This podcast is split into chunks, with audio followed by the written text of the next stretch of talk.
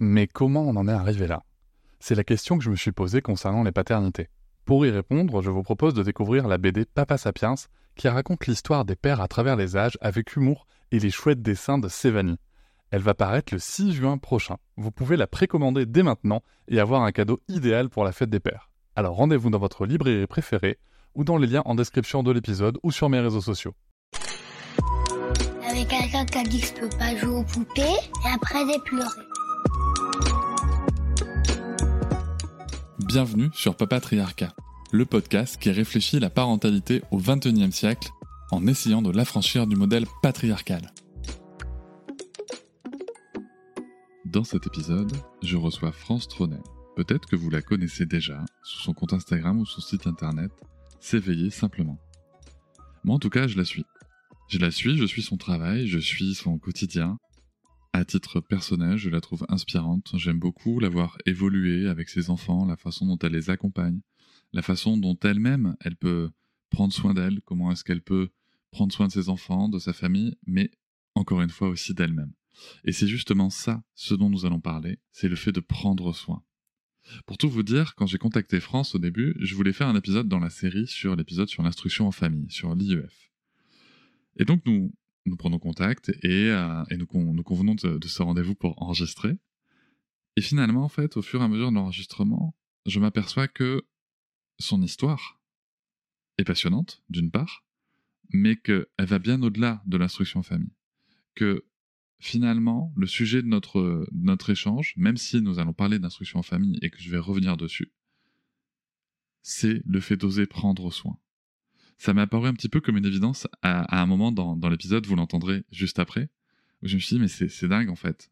Que ce soit sur l'instruction en famille ou sur son changement de vie, France, sa force, elle et sa famille bien sûr, mais leur force, c'est d'avoir osé prendre soin, osé passer le pas de prendre soin, prendre soin de soi pour prendre soin des autres, et j'ai trouvé ça génial. Je vais maintenant laisser la parole à France pour qu'elle puisse commencer à se présenter elle-même, et je vous souhaite une très bonne écoute. Moi, je m'appelle France, j'ai 32 ans. Euh, dans la vie, je suis sophrologue et euh, maman de trois enfants. Donc Camille qui a 4 ans et demi, Maxence qui va avoir 3 ans et Antoine, le petit dernier, qui va avoir 18 mois. C'est génial ça. C'était un choix d'avoir trois enfants euh, depuis, depuis un moment? Alors, c'était un choix. Après, on ne l'a pas imaginé comme ça. on, voilà, on, vit, enfin, on est ici tous les deux avec mon mari d'une famille de trois enfants.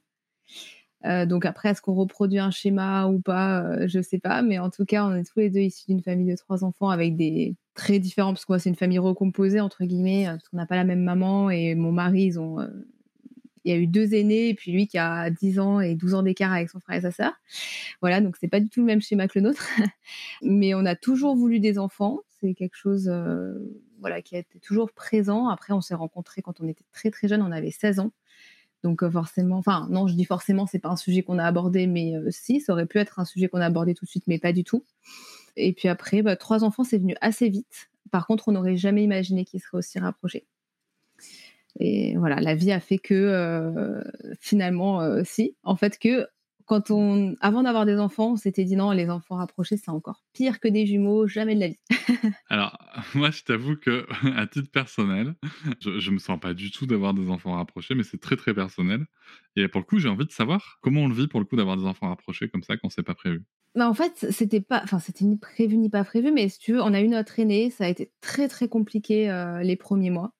Euh, déjà parce que moi, j'ai une histoire euh, assez compliquée avec la maternité. Euh, enfin avec euh, en tant que petite fille, puisque j'ai perdu ma maman quand j'avais un an.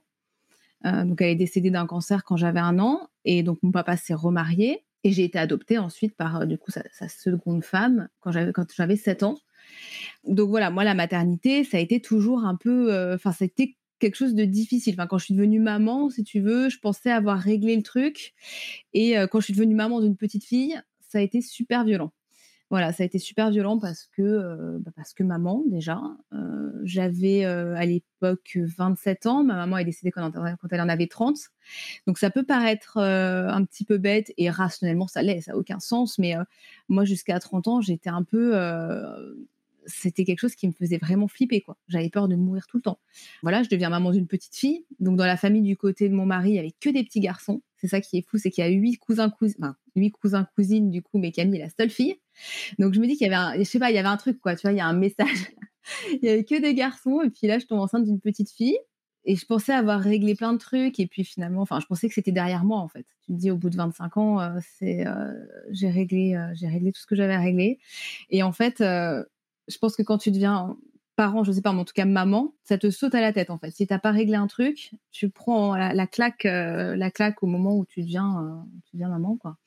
Et, et, du coup, moi, j'ai eu un retour de bâton avec notre aînée, où vraiment, ça a été très, très compliqué de moi avec moi-même, de moi avec elle on a mis du temps à tisser le lien, même si euh, je l'aimais de façon inconditionnelle, mais euh, ça a été euh, difficile de tisser un lien vraiment avec elle parce que moi j'avais des j'avais pas réglé quoi tout ce que j'avais à régler j'étais encore vraiment très en colère par rapport à mon histoire. Donc tout ça il a fallu vraiment bosser dessus. Voilà. Donc je me suis fait accompagner moi. On s'est fait accompagner en couple aussi parce que forcément quand il y en a un des deux qui va pas bien du tout le couple en prend un coup aussi donc, euh, alors, enfin, en tout cas, nous, à chaque fois, ça a été comme ça. Je sais pas si c'est une source exacte, mais en tout cas, nous, à chaque fois qu'il y en a eu un qui était au fond du trou, bah, forcément, euh, le couple a pris vraiment du plomb dans l'aile aussi. Avec un bébé de six mois au milieu de tout ça aussi, ce qui, euh, ce qui n'aide pas. Et puis, en fait, après, la question du deuxième est venue au moment où, voilà, tout ça s'est un peu apaisé et où moi, je me suis dit que je serais capable pas d'aimer de la même façon, parce que je pense qu'on n'aime pas deux enfants de la même façon de toute façon, mais en tout cas euh, d'aimer aussi intensément un deuxième enfant, quoi. Et en fait, on a eu cette chance, euh, les trois fois d'ailleurs, hein, euh, où à chaque fois on s'est dit, bon, ça marchera pas de toute façon du premier coup. et en fait, les trois fois, ça marchait du premier coup. Donc c'était plus ou moins attendu, si tu veux, mais c'était désiré. Mais c'est vrai qu'à chaque fois, je m'étais dit, oui, j'avais cette peur aussi au, au, début de pas tomber enceinte. Alors pourquoi? Il n'y avait aucune raison, entre guillemets que j'aurais pu savoir ou que voilà, il n'y avait pas d'antécédent, il n'y avait rien, mais pourtant c'était une vraie vraie peur pour moi. Et puis voilà, du coup, euh, la question du deuxième, euh, bah, ça, ça, arrivait très vite et euh, Antoine aussi de la même façon, le, dernier. Donc c'était c'était désiré, mais pas attendu forcément si, si proche. C'est particulier. Je comprends qu'on ne veuille pas d'enfants rapprochés parce que c'est ça, c'est sacrément sportif. Et c'est pour ça qu'on me demande beaucoup est-ce que tu conseillerais d'avoir des enfants rapprochés? Moi, je conseille pas grand chose. Enfin, puis je pense que c'est vraiment euh, super euh, personnel en fait. Et puis c'est tellement intime dans la famille parce que nous, on a un contexte où finalement, bah, ça s'est fait naturellement et euh, voilà, on dort bien aussi. Enfin, tu vois, il y a plein de choses qui font que ça s'est bien passé aussi parce qu'on est dans un contexte particulier. Est-ce que ça se serait bien passé avec trois autres enfants? Je suis pas sûre, tu vois. Donc voilà. Et puis bon, maintenant ils sont encore petits, donc peut-être que ça sera compliqué dans quelques mois ou dans quelques années. Mais voilà, je pense que c'est vraiment une question de contexte, d'enfants, de parents. De... Ça se passe pas forcément toujours bien, comme finalement ça se passe pas forcément toujours bien quand ils ont beaucoup d'écart non plus. Quoi. Il n'y a pas de. bien sûr, il n'y a, pas de... A pas de recette, en tout cas, euh, miracle. Moi, je sais que, tu vois, le... comme je te disais euh, juste avant, c'est que moi, ça, je, par rapport à, ce que j'ai appris des enfants rapprochés, moi, personnellement, euh, il y a des choses que je ne me sens pas d'affronter, tu vois, de, vivre en tout cas notamment euh, des, besoins très très intenses sur plusieurs enfants comme ça. Moi, je, sais que sur mon quota de patience et de, d'acceptation si tu veux tout ça, je, je, suis à peu près sûr que c'est pas bon donc euh, je préfère vaut mieux pas essayer mais, mais c'est très personnel je, connais aussi plein de gens qui sont très très contents d'avoir fait ce choix là que ce soit pour des raisons matérielles ou, quoi mais il y a aussi plein de gens qui sont euh, qui en sont ravis et t'as pas l'air du tout malheureuse d'avoir de vivre ça non, non, on est super heureux, mais c'est vrai que ça fait bosser certaines choses, quoi. Et tu parlais, enfin, la patience, euh, les limites que j'avais il y a quatre ans, c'est plus les mêmes maintenant. C'est vraiment, euh, ils m'ont fait bosser sur moi, sur euh, sur ma patience, sur ma bienveillance, sur mon lâcher prise. voilà quoi. Il y a des choses effectivement que j'aurais jamais pensé possible il y a quatre ans, quoi. Et puis finalement, bah, tu te retrouves dans une situation où euh, c'est possible. Et puis voilà. Et puis aussi parfois parce que tu n'as pas le choix, quoi. Euh, mais aussi, tu, tu parlais de besoins intenses. Effectivement, ils ont, ils ont énormément de besoins. Enfin, tout petits. Euh, nous, les, derniers ont 15 mois d'écart. Donc voilà, 18 mois et 3 mois, c'est super. par exemple, c'est quand même très intense. il peut y avoir des trucs. Bah, ce que j'ai remarqué, c'est qu'aussi dans la fratrie, ils ont pris le relais en fait entre eux. Euh, l'aîné qui, euh, qui s'occupait bah, de l'un ou de l'autre, qui s'occupait en tout cas, qui allait voir, qui, euh, qui était vraiment aussi accompagnante. Voilà, quand il y avait bah, un cas de force majeure où de toute façon tu n'as qu'un corps et deux bras de toute façon, donc voilà. Et puis après tu trouves des solutions. tu portes deux enfants en écharpe. voilà, il y a des, des, fois où tu trouves des ressources insoupçonnées où deux enfants sont dans, chacun dans un bras et et puis voilà, après beaucoup d'explications, de, verbalisation. Voilà, là, je, là tout de suite, regarde, je ne peux pas, je m'occupe de ton frère. Voilà, euh, aussi de, mais bon, de patience aussi, hein, clairement. Euh, mais encore une fois, ça s'apprend parce que je pense que je suis pas la même maman qu'il y a 4 ans. Enfin, c'est sûr d'ailleurs, je suis pas du tout la même maman qu'il y a 4 ans. Et ils m'ont appris euh, beaucoup. Ils m'apprennent toujours beaucoup d'ailleurs. Pour le coup, pas besoin d'aller à la salle de sport en portant les. Ah mais non, mais j'ai repris le sport et franchement, je pensais que ça serait une catastrophe et ben, en fait, j'ai pas tant perdu que ça, parce qu'effectivement, on fait du gainage d'une certaine façon et on a les bras pas trop mal développés parce que effectivement, ça maintient. Ça maintient, euh, voilà, on court, je cours après les draisiennes euh, et mine de rien, ben, ça, ça bosse quand même. Je pensais que ça serait bien, la, reprise serait bien plus difficile que ça finalement. Et ta grande, ta grande, elle est en âge d'aller à l'école? Oui. Comment ça se passe? Camille, elle a été à l'école même, euh, mais là, on est en instruction en famille elle a commencé à l'école euh, complètement classiquement. Euh, en fait, la question en fait de l'instruction en famille s'était déjà posée euh, parce que c'est une enfant un peu atypique, voilà, avec plein de sensibilités. Et donc la question s'était déjà posée en fait avant de qu'elle rentre à l'école, du coup à trois ans et demi, parce qu'elle elle est début, relativement début d'année, donc elle devait faire sa rentrée à trois ans et demi. Et puis finalement on s'est dit on va essayer dans le, dans le système classique, école privée, très sympa, la maîtresse qu'on avait rencontrée hyper bienveillante, qui nous propose de faire des matinées, donc on s'est dit pourquoi pas, on va essayer. Comme ça, au moins, on aura le choix, tu vois, de se dire, OK, on, aura, on va voir ce qui se passe, quoi. Et euh, donc, l'année se passe très bien demi-journée, euh, ça, se passe, ça, se passait vraiment très bien. Elle avait ses copines, euh, etc. Donc, euh, donc bon, on regarde ce, principe-là vraiment. et puis une maîtresse qui s'adaptait vraiment aux besoins des enfants de façon assez exceptionnelle. Hein. Je pense que vraiment, voilà. Et vraiment, tu vois, pour te dire, j'ai envie de remettre notre deuxième à l'école juste pour qu'il ait cette maîtresse tellement elle est incroyable. Parce que c'est vraiment non seulement une très bonne institut et en plus quelqu'un d'extrêmement bienveillant avec tous les enfants dans leur individualité, quoi, ce que j'ai trouvé super, euh, super génial malgré le fait qu'elle avait euh, des contraintes bah, de 28 enfants. Quoi. Et puis, euh, ce qui s'est passé, c'est que donc l'école propose un saut de classe. Nous, on fait confiance parce que bah, parce qu'on n'avait pas d'avis sur la question, ni vraiment sur enfin voilà, ni sur le, la pédagogie, enfin de, son niveau, on va dire scolaire, purement scolaire, ni sur sa capacité à s'adapter avec des enfants plus grands, parce que finalement, nous, on la connaît à la maison, mais c'est difficile, je trouve, de juger de comment est à l'école, etc., puisqu'on n'y est pas. Donc, euh, on fait confiance, euh, psychologue scolaire, test, euh, voilà, toute la batterie de, voilà, réunion pédagogique. ça a été extrêmement compliqué, parce qu'a priori, un saut de classe en maternelle, ça se fait pas trop trop. En tout cas, chez eux, ça se faisait pas trop. Et puis, ce, qui s'est passé, c'est que elle fait son saut de classe, donc elle saute une classe, elle rentre en grande section. Et là, par contre, ça s'est très mal passé.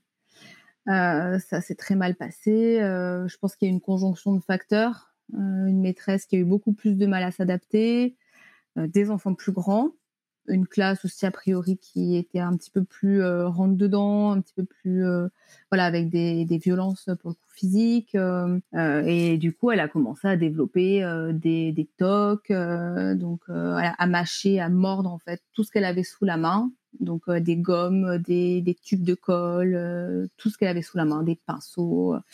dès qu'elle allait à l'école, en fait, elle se mettait à tout mordre, de stress, de contrariété, d'ennui aussi. Donc elle a développé ça. elle mangeait plus. Donc le matin, en fait, bah, pour partir à l'école, impossible de la faire manger. En fait, que bon, Camille, ça a toujours été un enfant qui mangeait beaucoup de tout. Enfin, voilà, n'a jamais eu de difficultés alimentaires. Et à la rentrée scolaire, au bout de quelques jours, parce qu'au début, elle était très contente hein, de sauter une classe, de trouver d'autres copains. Euh, et euh, au, bout de quelques jours, euh, ça s'est vite dégradé. Quoi. Donc, elle a plus mangé. terreur nocturne. Alors, les terreurs nocturnes, c'est pas ce qui nous a le plus inquiété, parce qu'elle en avait déjà fait. oui, ça arrive. Voilà, c'était pas forcément si caractéristique que ça, mais couplé effectivement au toc, des charges en fin de journée, des hurlements, des pleurs le matin, très compliqué d'aller à l'école. Enfin, quand je dis très compliqué, c'est un euphémisme, hein, c'est des pleurs, des hurlements, etc. Donc en fait, bah, ça s'est très vite arrêté parce que après une deux réunions avec la maîtresse, ça s'est fait vite hein, en fait. Hein. on a pris la décision très vite parce que la maîtresse nous dit bah moi je peux pas faire plus que ce que je fais. Euh, on peut pas faire sauter d'autres classes parce que de toute façon euh, bah, elle est trop jeune. Que nous de toute façon on voulait plus de saut de classe, c'était pas possible. Donc du coup on a pris la décision assez vite en fait de la de la déscolariser et on l'a vraiment euh, récupérée euh, vraiment pas bien, que ce soit physiquement parce qu'elle dormait très peu, elle mangeait très peu, et puis euh, psychologiquement euh, vraiment affectée en fait par son passage à l'école parce qu'elle avait été harcelée, enfin tapée, euh, griffée, moquée. Voilà, donc on parle d'enfants de 5 ans, hein, donc donc c'est quand même voilà, ça a été ce qu'elle a vécu, ça a été quand même tous les jours revenir avec des griffures, des morsures, des coups. Euh, et puis en plus de euh, bah, des, violences qu'elle subissait aussi, elle, a été moquée parce que, bah, en fait, euh, par exemple, elle mettait un truc à la bouche, elle mordait, donc c'était un bébé, etc. et plus, bah, plus elle était moquée, plus elle était pas bien, plus elle avait ce genre de, de toc, de comportement, tu vois, très bah, nerveux, hein, très nerveux. Et donc on l'a récupérée vraiment plus envie de, de grand chose en fait. Euh, ça peut paraître fou au bout d'un mois, mais pourtant ça a été le cas. Hein. Euh, qu'est-ce que tu as envie de faire Je sais pas. Euh. et puis bah, j'en parlais un petit peu sur les réseaux par rapport à la confiance en elle au plus bas. Voilà, parce que bon après forcément ce qu'elle voilà entre guillemets nous quand on est même en tant qu'adulte hein, prendre des violences comme ça et la décision s'est vite prise parce que finalement j'ai dit à mon mari écoute nous en tant qu'adultes on pourrait pas endurer ça. Je veux dire si c'est un adulte qui te dit je pleure tous les matins pour aller au boulot ou euh, qui développe ce genre de, troubles, qui mange plus, qui dort plus, on se pose pas la question, on lui dit bah change de taf quoi, en fait, arrête, tu te fais du mal. Et nous on lui dit euh, on lui dit continue, ça n'a pas de sens en fait. Donc euh, dès qu'en fait on a mis ça en perspective, on a dit c'est bon, on arrête. Et, et du coup donc on l'a récupéré en instruction en famille. Et là, du coup, le gros du travail, c'est vraiment de, de, reconstruire, en fait. Euh, tu vas reconstruire un peu l'étincelle, l'envie d'apprendre, euh, mais d'être actrice, en fait, de son apprentissage. Parce que jusque-là, euh, au début, c'était vraiment le petit oisillon, tu sais, qui ne sait pas manger tout seul, qui ouvre la bouche et qui attend qu'on lui dise qu'il faut qu'elle fasse, quoi. C'est vraiment ça. Et, euh, et, du coup, euh, là, j'étais. Euh, en fait, que son frère, donc le deuxième, n'avait pas encore en âge d'être scolarisé, Maxence, parce qu'il aura trois ans en janvier, donc il est de 2019, il sera en âge d'être scolarisé à la rentrée. Et vachement acteur dans son apprentissage, il est super moteur en fait. Et Camille a été dans un truc où elle attendait en fait, qu'on lui propose de faire des choses, que tu vois, elle avait tout à disposition, mais elle savait pas elle savait pas ce qu'elle avait, ce qu'elle avait envie de faire. Et j'ai vu vraiment le switch cette année où en fait elle créait beaucoup jusque-là faisait beaucoup de peinture, de, de dessin. Et là, euh, tu as envie de le faire, euh, oui, bah vas-y. Et en fait, non, j'ose pas passer le pas. J'ai peur de rater, j'ai peur de pas y arriver. En fait, qu'elle s'était jamais posé la question jusque-là. Donc là, le, le, gros du travail, c'est vraiment de reconstruire un peu voilà l'étincelle en fait de, rallumer, le feu euh, d'un peu de voilà de, faire en sorte que qu'elle soit actrice qu'elle ait envie que tu vois de, trouver des trucs qui fassent que euh, elle redevienne en fait euh, bah, joie de vivre confiance etc et là bah, la dernière fois justement c'est bête parce que c'est des petites victoires ça peut paraître très bête mais là la dernière fois on met la musique la musique africaine et là elle a commencé à danser mais ça faisait des mois en fait qu'elle n'avait pas osé parce que c'est pas c'est pas une enfant qui est hyper à l'aise avec son corps tu vois. Mais le fait de la voir danser je me suis dit ah ça c'est une réussite tu vois. Euh, parce que parce que voilà je passe le pas de de, de ouais de faire quelque chose que je maîtrise pas forcément et je et que je tente quand même. Et je me suis je sens bien tu vois je me sens assez à l'aise en fait pour me lancer. Voilà la, voir repeindre par exemple pareil c'est une autre euh, sans qu'on se pose la question euh, sans se poser la question bah effectivement euh, qu'est-ce qu'on va penser de mon dessin ou de ma peinture? Parce qu'on s'en fout enfin nous on s'en fout hein.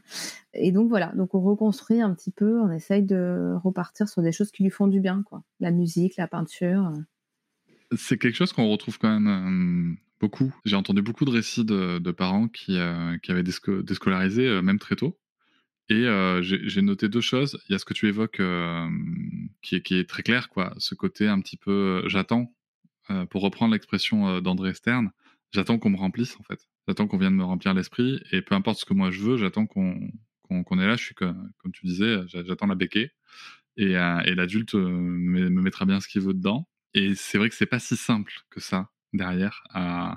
Une fois qu'on a a brisé ce mécanisme de d'enthousiasme et, de jeu, c'est pas si simple à remettre en place, mais ça peut revenir très vite aussi quand même, selon les, selon les enfants, selon les sujets, selon les environnements. Et l'autre point, et c'est pour le coup c'est le sens de ma question qui arrive, l'autre point que, que j'ai beaucoup noté, c'est aussi euh, une certaine difficulté à euh, refaire confiance aux autres, c'est-à-dire à aller vers les autres, y compris ses pères, tu vois, de son âge. Est-ce que c'est quelque chose que, que vous rencontrez aussi? Pas trop, pas trop. Après, elle est en contact avec pas mal d'enfants parce qu'elle fait pas mal d'activités euh, extrascolaires, entre guillemets, tu vois, de, sport, de, de, musique, etc. Et elle a toujours eu, en fait, et c'est ça aussi qui m'a un peu mal, en fait, elle a toujours eu cette confiance dans l'autre. Et par exemple, à l'école, où quand même les enfants étaient très violents avec elle, elle avait toujours ce truc de dire, c'est pas de leur faute. Ils savent pas qu'il faut pas être méchant, il faut pas qu'ils savent pas que les mains c'est fait pour caresser a été vraiment et ça ça m'a à la fois euh, bah, d'un côté c'est très positif parce qu'elle voit enfin elle voit pas la méchanceté elle voit pas que voilà c'était des gestes qui étaient qui étaient impardonnables mais d'un autre côté bah en fait elle a, elle a eu cette naïveté enfin elle l'a toujours où elle va quand même vers les autres ça l'a pas euh, ça, l'empêche pas d'aller vers les autres. Euh, après, elle a aussi des très bonnes copines, du coup, qu'elle s'est faite. Elle a gardé des liens avec les copines, voilà. Donc, je pense qu'elle, en tout cas, elle a, pour l'instant, elle n'a pas de mal à aller vers les autres. Euh, malgré le fait qu'elle a pris des, des, nions, mais peut-être aussi le fait d'avoir eu aussi des expériences très positives et des très bonnes copines on a fait la balance en fait, un petit peu de se dire voilà, il y a quand même des gens qui sont super chouettes quoi.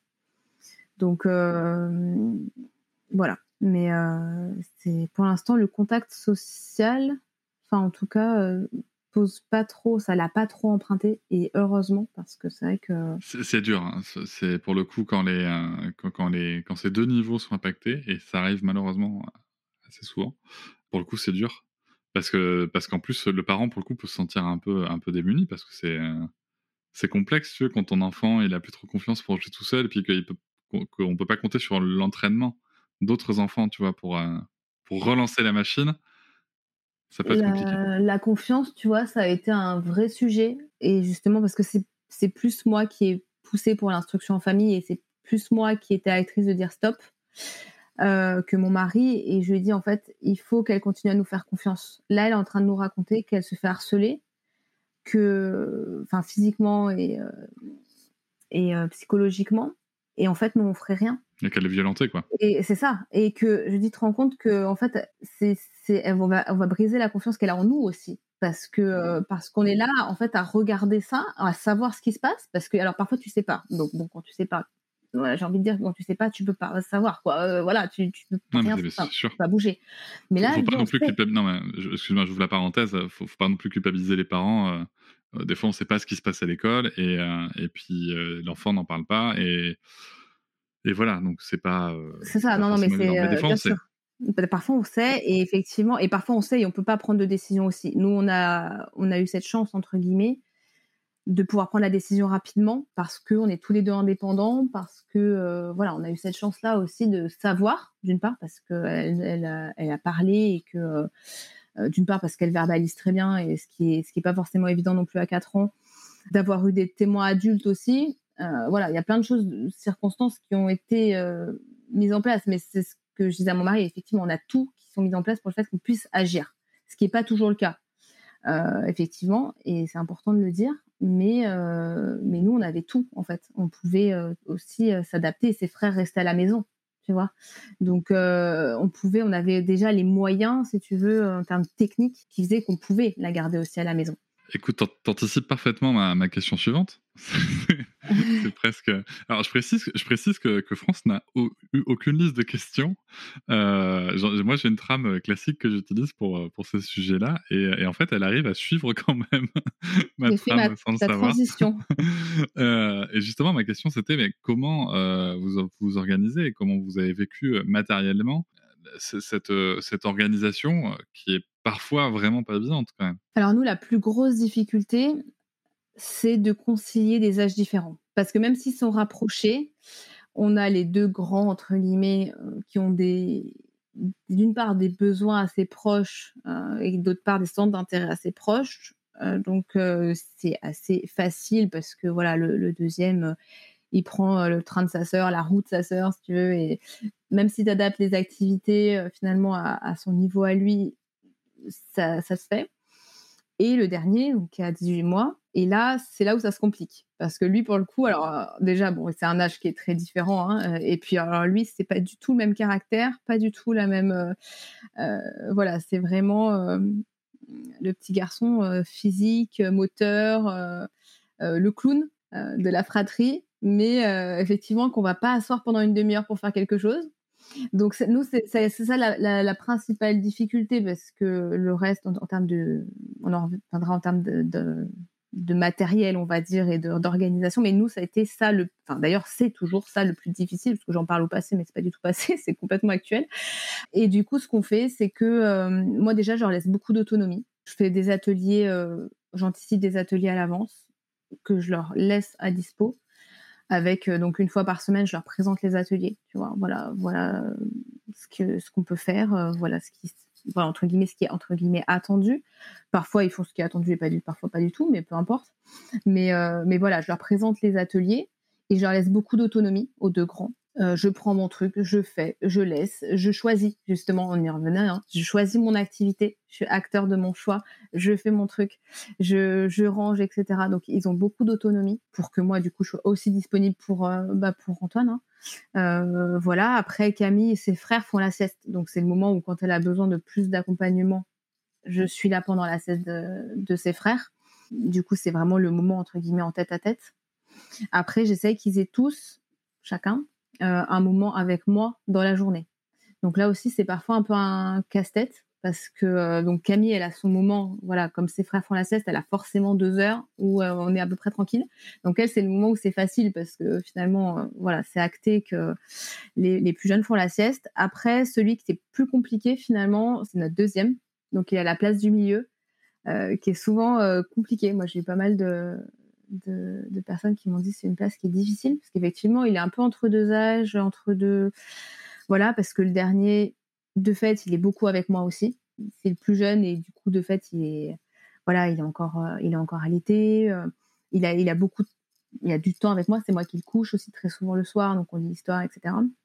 Le deuxième, il est un petit peu entre deux flots et c'est lui qui est plus difficile. Tu sais, on s'est rendu compte en fait qu'on le mettait toujours dans un groupe, soit les grands, soit les garçons.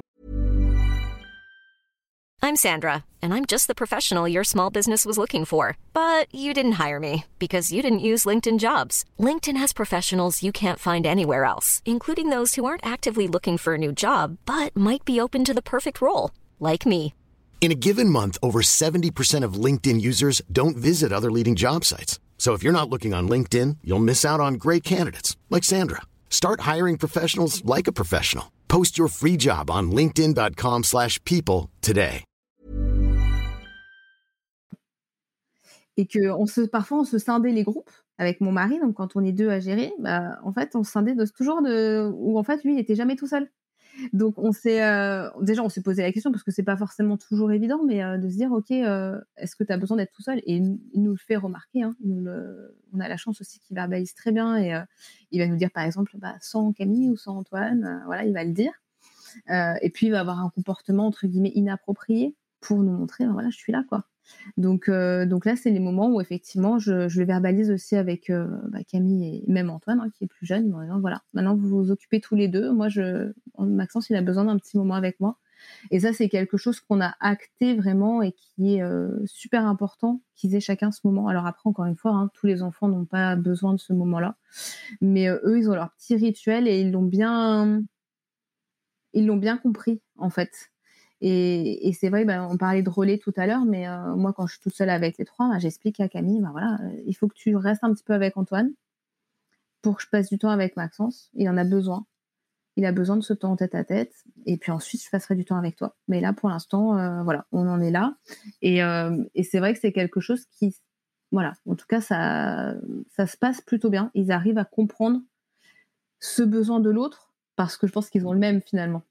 Camille, arrive à comprendre qu'il a besoin de temps parce qu'elle a besoin de temps et que je lui accorde ce temps. Donc euh, voilà, mais c'est un, un, casse-tête logistique aussi euh, par moment. Euh, et on a la chance qu'ils jouent bien ensemble quand même. Je t'avoue que là, quand tu m'en parles, je me dis, attends, ok, d'accord, tous les jours, un temps solo, d'accord.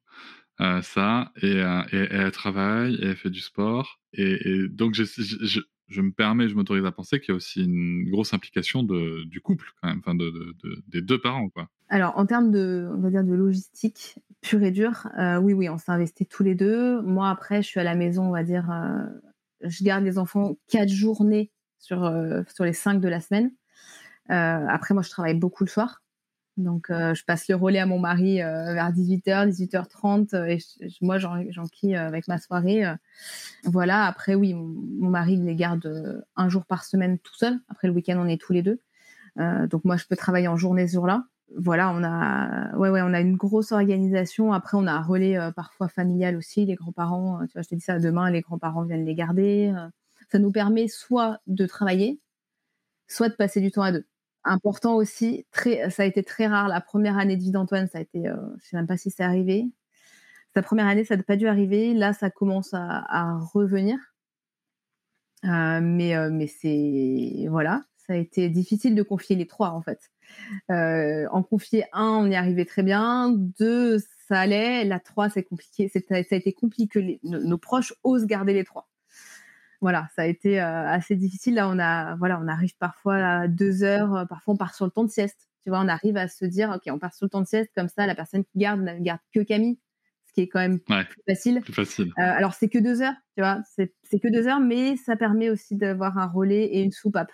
Et moi, je sais que j'en ai besoin. Donc, euh, et on essaye d'être euh, à l'écoute des besoins de l'autre, ce qui n'a pas toujours été le cas. Tu vois, on en parlait tout à l'heure après la naissance de, de Camille, notre aînée.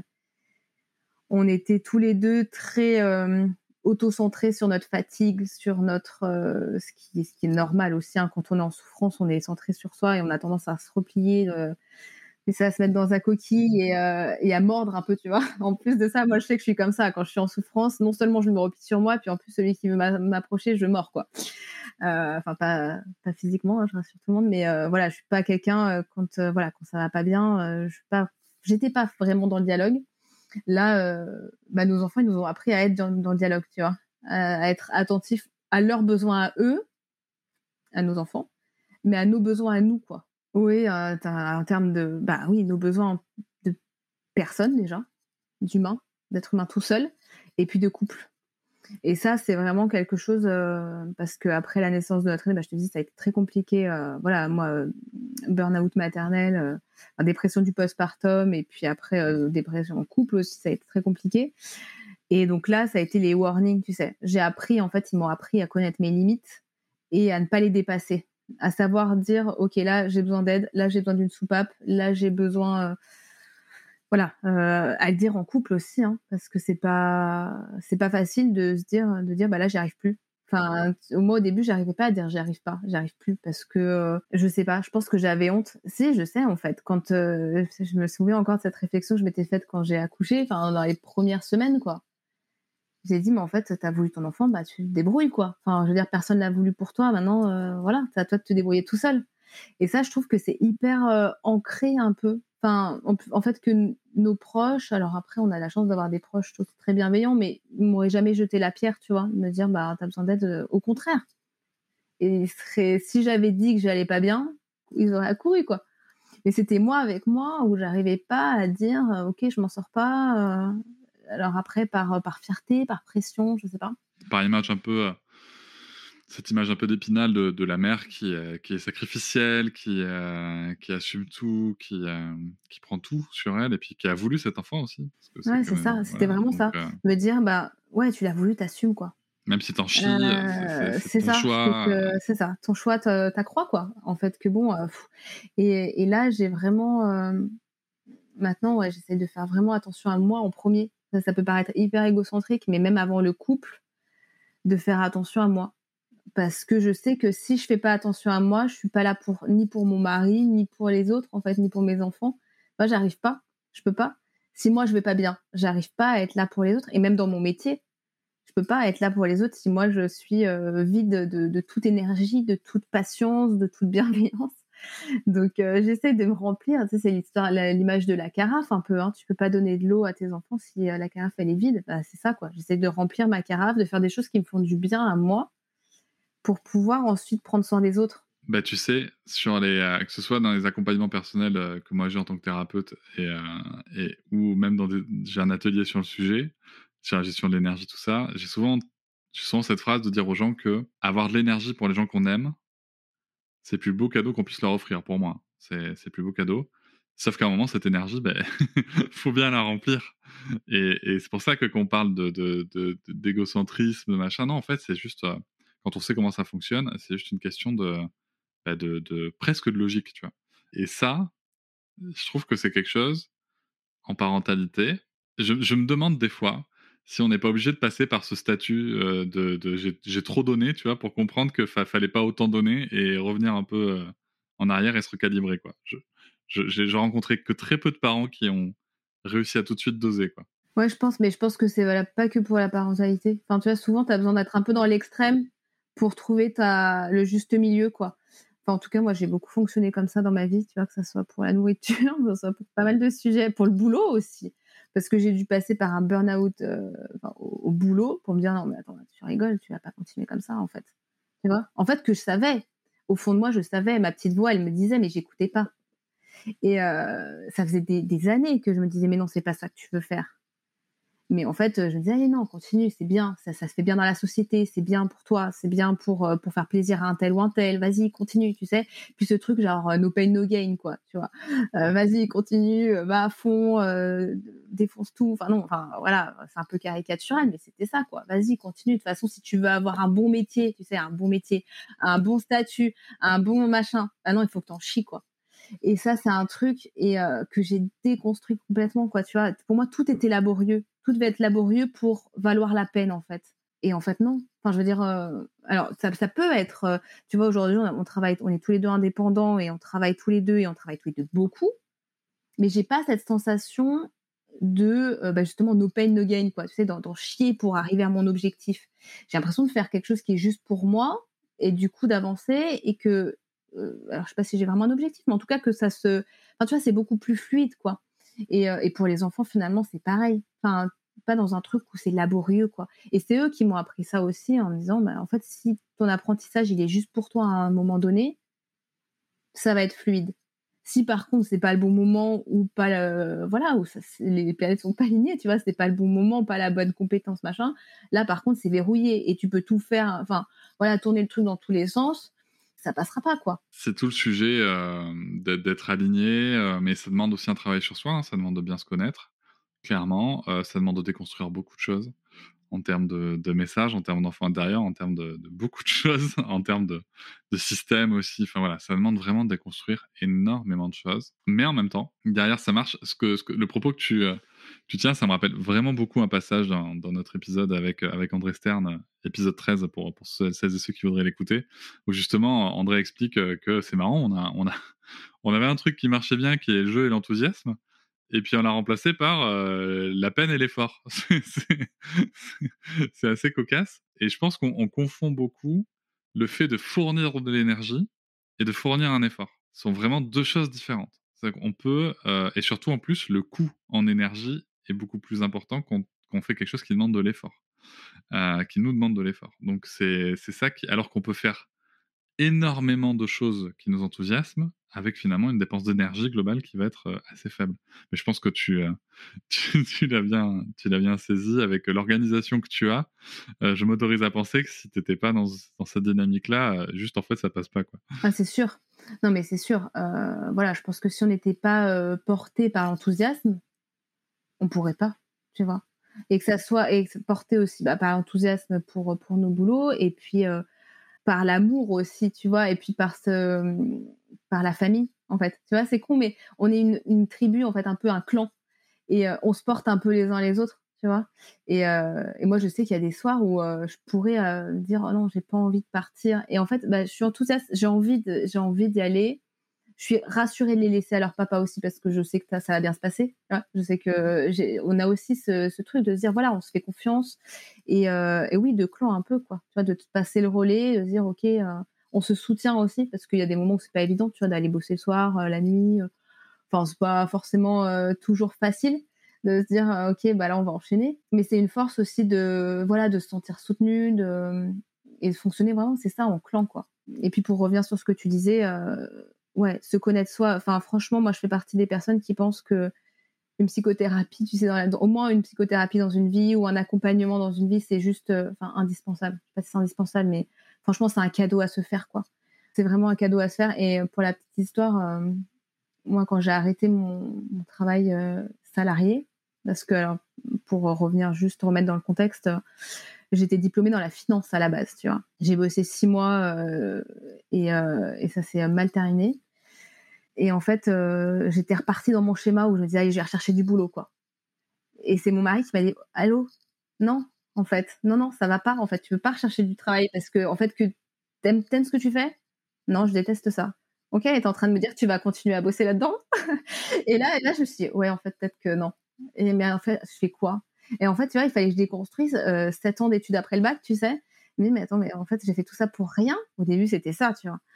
Et, euh, c'est pas pour rien parce que tu vois ça m'a ça m'a construite et ça m'a aussi dit ce que je voulais plus faire et c'est à ce moment-là où je me suis dit ok je vais faire un accompagnement sur moi tu vois je vais réfléchir à ce que je veux faire ce que je veux plus faire ça je le savais euh, c'était beaucoup plus clair ce que je voulais plus faire et puis surtout bah voilà de me dire ok maintenant il va falloir faire la paix avec plein de trucs il y a des trucs que t'as pas digérés il y a voilà et franchement, ça a été un sacrifice parce qu'à l'époque, ben, moi, du coup, je bossais plus. Mon mari était étudiant, donc il gagnait des cacahuètes. Euh, on était tous les deux plus chez nos parents, tu vois. Donc, euh, voilà, on vivait ensemble, mais il fallait l'assumer financièrement aussi. Et ça a été euh, un sacrifice, ben, en enfin, un sacrifice, ouais, si, un sacrifice financier en tout cas, et puis en temps de se dire, OK, maintenant, il faut travailler sur soi. Enfin, en tout cas, moi, ça a été le plus beau cadeau que j'ai pu me faire. Euh, et, puis ça m'a ouvert plein de, portes, euh, bon, déjà professionnellement, mais aussi au niveau de l'apaisement. Enfin, aujourd'hui, les relations qu'on a en famille, c'est grâce à ça. Parce que moi, je me sens, euh, voilà, je me sens apaisée et faire la paix avec son histoire aussi. Avec, il y, y a des histoires qui sont plus faciles que d'autres, quoi. Voilà, en tout cas, il y a des, des, personnes qui ont plus ou moins de valises, c'est clair mais euh, je pense que voilà, on peut faire la paix avec tout ça aussi et pour aller de l'avant quoi. Et moi c'est ce que je me suis dit, je me dis ok là t'as beaucoup beaucoup de valises, mais euh, mais à un moment tu vas pas rester bloqué là quoi. T'es là, t'es vivante, euh, qu'est-ce qu'on fait? On peut continuer à t'enliser, mais et ça a été vraiment un vrai cadeau cette thérapie, enfin ces thérapies parce qu'il y en a eu plusieurs après après, il y en a qui te font avancer plus que d'autres. Et puis, euh, voilà, il y a des, personnes qui vont te faire plus avancer que d'autres. Et puis, parfois aussi des, des moments où tu n'auras pas l'impression d'avancer beaucoup et puis ça va se débloquer. Et ça, tu des espèces de paliers où en fait, euh, tu as, l'impression de stagner pendant quelques semaines, quelques mois. Puis en fait, à un moment, tu as une espèce de révélation euh, qui n'est pas une révélation. En vrai, ça tombe pas du ciel comme ça d'un coup. Mais c'est juste parce que tu as bossé un petit peu derrière et que d'un coup, ça, tout s'éclaire. Il y a un truc qui se délie et tu dis OK. Euh, mais, euh, mais voilà, il n'y a pas forcément, euh, c'est pareil, on rencontre pas forcément toujours la bonne personne, la première personne. voilà, ça n'a pas forcément matché. Ça, je pense que c'est important de le dire aussi parce que parce qu'il y a beaucoup de gens qui disent mais j'ai peur de pas rencontrer la bonne personne. Bah c'est pas grave, il y en aura d'autres, tu vois. Et voilà, il y a des fois tu vas pas être à l'aise, il y a des fois, bon, voilà, c'est comme ça. Mais puis il y a des approches qui qui correspondent pas non plus, quoi. Je veux dire, c'est c'est moi, dans mon approche, euh, j'utilise beaucoup la, programmation non linguistique et d'autres en fait, et d'autres et je compose et euh, euh, et, j'ai déjà rencontré des des clients qui, qui étaient plutôt adaptés pour l'hypnothérapie, tu vois, par exemple, ou la sophrologie aussi. Et en fait, bah, déjà aussi, le professionnel peut renvoyer aussi. peut, peut, recommander ailleurs. Ah, c'est drôle que tu parles d'hypnothérapie, parce que justement, moi, j'ai fait appel à l'hypnose. Et en fait, la première séance que j'ai faite, j'ai catastrophe. J'ai pas du tout adhéré, euh, machin. Et puis alors, j'ose pas le dire, tu sais, forcément, vais pas dire au mec, euh, bah écoutez, non, ça a été une catastrophe. Enfin, moi, en tout cas, j'ai pas osé, j'aurais dû en plus. Et j'en parle avec euh, ma maman, du coup, adoptive, qui elle est hypnothérapeute et qui me dit mais France, il faut le dire, tu sais, on a plein d'approches différentes et parfois, alors moi sur le coup, j'arrivais pas du tout à visualiser, donc ça m'angoissait complètement de pas arriver à visualiser. Et en fait, du coup, j'ai refait, j'ai retesté et puis j'explique à l'autre personne parce que j'ai pas osé aller voir le même thérapeute que du coup ça s'était mal passé la première fois pour telle et telle raison que ça m'avait bloqué de pas arriver à visualiser. Et euh, mais oui mais en fait ok on va faire avec des mots voilà. Et effectivement en sophrologie c'est pareil. Il y a des personnes euh, voilà, on adapte aussi notre euh, notre approche, mais euh, c'est pour ça que c'est important de dire effectivement, voilà, là j'ai pas accroché, là j'ai décroché, là important de le dire, ouais, de, de, de, dire effectivement parce que bon, d'une part d'une thérapie, enfin d'un thérapeute à l'autre, ça peut changer, et puis et puis on a voilà, on a quand même plusieurs cordes dans notre arc, quoi. Moi, ce que j'entends quand, quand, tu racontes toute, cette histoire, c'est que tu as osé prendre soin de toi et ça te permet d'oser prendre soin des tiens, à commencer par ta fille, euh, que tu as osé mettre en instruction en famille. Et ça, je pense que je m'autorise à penser que ce chemin t'a conduit aussi à avoir la, possibilité euh, mentale de prendre cette décision. Euh, et pour revenir un peu sur le sujet avant, avant de terminer, je voudrais te demander comment tu, tu organises l'apprentissage pour le coup? Est-ce que vous avez déjà vécu un contrôle? Et comment ça se passe? Alors non, on n'a pas été du coup contrôlé encore. Je t'avoue que par rapport à Camille, je suis pas inquiète sur le niveau, on va dire, des attendus. Voilà, ça me permet de m'enlever un stress aussi. Enfin, tu vois, j'ai pas ce stress de du niveau scolaire pur. Euh, donc, euh, je suis vraiment sur euh, ce qu'on disait tout à l'heure, être le plus dans l'accompagnement du coup pour elle, tu sais, de, lui faire faire des choses, de lui proposer des choses qui lui font plaisir et qui lui font du bien, que ce soit au niveau des thèmes, des activités. Nous, ce qu'on fait beaucoup et ce que Camille aime beaucoup, c'est fonctionner sous forme de projet. En fait, par exemple, bah, un exemple euh, qui peut paraître bête, mais un gâteau, faire un gâteau. Là, c'est son dernier projet, c'est ça, c'est l'anniversaire de sa grand-mère là, donc elle a fait un gâteau, mais ça peut paraître super bête de dire ok c'est un gâteau quoi c'est pas un projet de fou bon déjà elle a 4 ans et demi donc forcément tu sais parle pas de construire la tour Eiffel quoi mais en fait, tu as plein d'étapes et c'est super important. C'est-à-dire que, par exemple, déjà, je cherche ma recette. Je choisis ma recette. Je choisis euh, les ingrédients. Je lis ce qu'il faut. Alors, Camille, elle est lectrice depuis un moment, donc je lis les ingrédients. Je, je pèse. Déjà, je prends les ingrédients qu'il faut. Je pèse. Je, euh, fais les étapes. Tu vois, tout ça, c'est quand même quelque chose qui euh, tu vois, qui, qui permet de, de structurer, en fait, qui amène à un projet abouti. Ok, j'ai un gâteau, quoi et euh, donc ça peut être ça. Après, ça peut être euh, d'autres choses. Par exemple, euh, c'est elle qui choisit ses projets en fonction de ce qui est juste pour elle justement. Et ça, ça a été compliqué au début. De dire ok, je vais faire quoi? Et en fait, ça peut être là, on a un potager. Donc préparer le potager pour l'hiver. Qu'est-ce que je peux faire? Donc je vais faire mes recherches pour savoir, bah, ok, l'hiver, qu'est-ce qu'on peut faire dans le potager? Donc voilà. les oiseaux. Comment je voudrais prendre soin des oiseaux cet hiver? Ok, comment on fait? Donc là, par exemple, à ce, projet-là, je dis OK, euh, bon bah trouve euh, trouve tes solutions. Qu'est-ce qu'on peut faire pour les oiseaux? Donc je l'ai mis à dispo. Tu vois, mon, mon job entre guillemets, c'est que je mets beaucoup de choses à dispo. Tu vois, des encyclopédies. Euh, parfois, je commence, je fais des pré-recherches pour voilà pour qu'elle n'ait plus qu'à trouver l'info dans un truc qui est moins un petit peu moins long que 650 pages. Donc voilà, je fais des pré-recherches. Mais OK, là, tu essayes de trouver l'info. Qu'est-ce qu'on peut faire? Ok, donc qu'est-ce qu'on va acheter? Qu'est-ce de quoi on a besoin? Est-ce qu'il faut qu'on aille acheter ou est-ce qu'on a déjà? Euh, Comment on peut, euh, tu vois, fabriquer effectivement une mangeoire? Ok, il y a plusieurs solutions. Est-ce qu'on peut faire avec de la récup? Enfin voilà. Et l'idée c'est ça, c'est de lui mettre à dispo des choses et qu'elle aille chercher l'info aussi. Pas de pré-mâcher tout le temps. Parce que voilà, je trouve que c'est super important bah, de, voilà, on disait d'enthousiasme, donc un projet qui lui parle. Après, si ça me parle pas à moi, franchement, je me fous. Tu vois, c'est pas un truc où euh, je me dis, c'est ce qui est important, c'est que ça lui parle à elle, quoi moi je fais un effort tu vois. Si vraiment ça me parle pas du tout bon bah c'est pas grave. Euh, et après bah ouais lui mettre à dispo des choses qui lui permettent de, de faire son petit schmilblick et de revenir vraiment en me disant ok euh, bon on va faire ça il me faut ça. Et euh, voilà j'ai besoin d'aide pour telle chose. Et, et, voilà et ça c'est c'est super chouette quoi.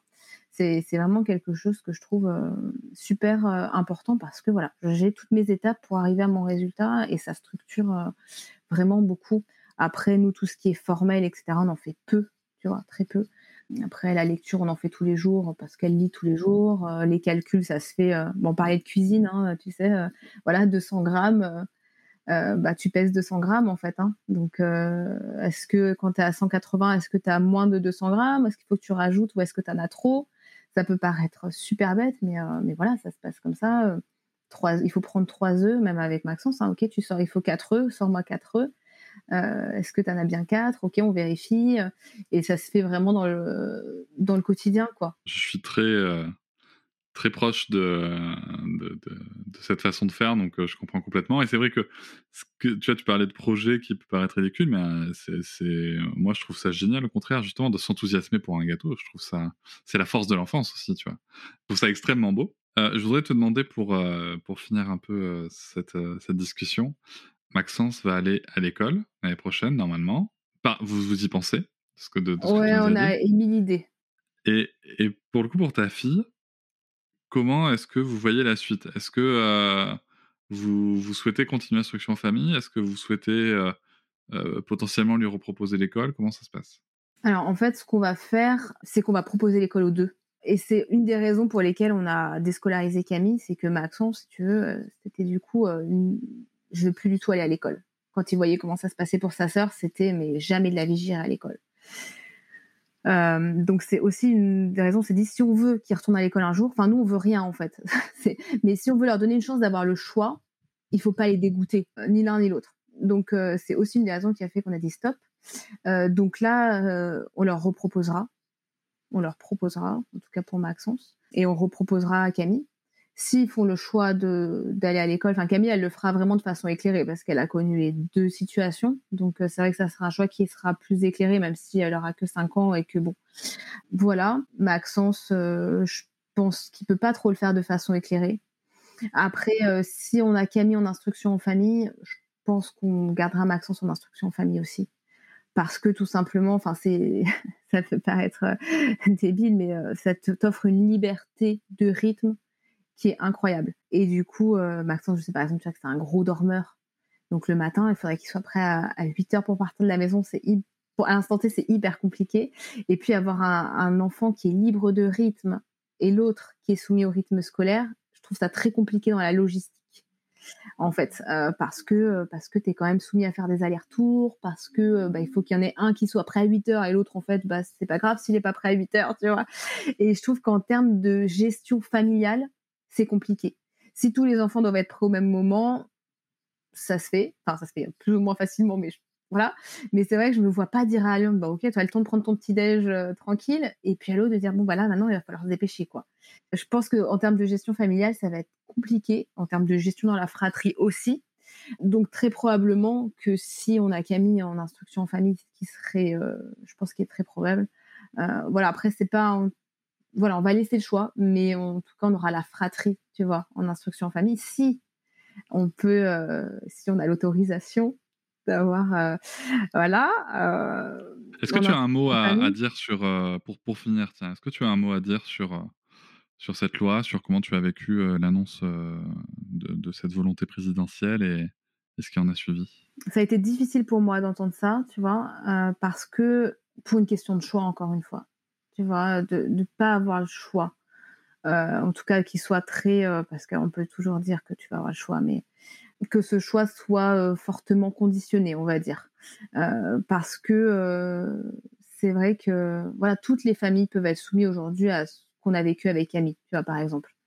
Je pense que voilà, tu peux ne pas te sentir concerné quand tes enfants ne sont pas d'instruction en famille et que tu n'as jamais envisagé de faire l'instruction en famille, ce que je, conçois, mais alors tout à fait, tu vois, parce que je comprends vraiment à 100% les parents qui, les parents me disent, moi ça ne me dit pas du tout, et je le comprends tout à fait pour plein de raisons. Mais c'est vrai que je pense que dans, tu peux toujours être confronté à une situation où en fait, ça sera euh, une nécessité. Et en fait, euh, c'est là où c'est compliqué de plus avoir le choix, ou en tout cas que ça soit un choix euh, soumis à, très fortes conditions.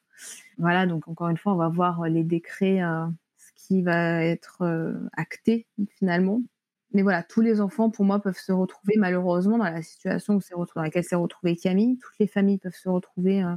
Euh, voilà, à un moment donné, on ne sait pas de quoi demain sera fait en fait. Donc on est tous concernés, tu vois, globalement pour une question euh, quand il s'agit de, liberté. Donc euh, moi, ça a été compliqué de, de me dire, ok, on nous prive d'une liberté, encore d'une liberté, Tu vois. Et c'est vrai que la liberté, c'est quelque chose pour lequel je milite tellement pour mes enfants, tu vois. Où j'ai envie qu'ils soient, qu'ils grandissent justement en étant le plus libre possible, d'être qui ils sont, d'aimer ce qu'ils aiment, d'aimer qui ils veulent. Et, euh, et, du coup, là, je me suis sentie super oppressée par ça, quoi. Parce que c'était pas du tout dans la lignée de ce qu'on essaye de leur transmettre au quotidien. De dire, OK, soyez qui vous êtes et, et soyez libre d'être vous-même, en fait. Et pour moi, c'était, euh, ça allait un petit peu moins, mais ça a été l'annonce, a été hyper oppressante pour moi, quoi. Mais écoute, euh, je, comprends bien euh, ce que tu as ressenti et, on va continuer de garder un œil sur tout ça. Je rappelle à, à, nos auditeurs et nos auditrices que pour te retrouver, on peut te retrouver sur les réseaux et sur ton site internet avec le nom S'éveiller simplement. Et merci beaucoup, France, pour ton témoignage. Avec plaisir. Je vous remercie de m'avoir écouté. Je vous invite à vous abonner au podcast sur votre plateforme préférée et à me retrouver sur Instagram, TikTok, Facebook et sur le blog papatriarca.fr. À bientôt!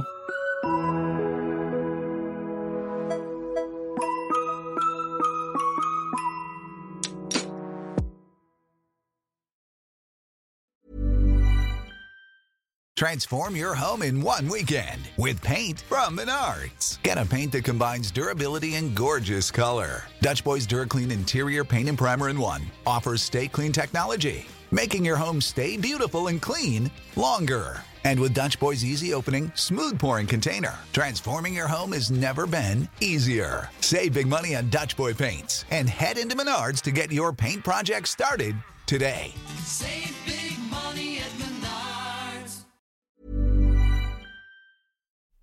Hop, c'est encore moins. Si tu veux soutenir le podcast, tu peux aussi t'abonner à Papatriarca Plus et découvrir chaque semaine un épisode bonus en plus des 60 déjà disponibles. À découvrir sur tes applis de podcast comme Pocketcast, Castbox ou encore Apple Podcast. À très vite.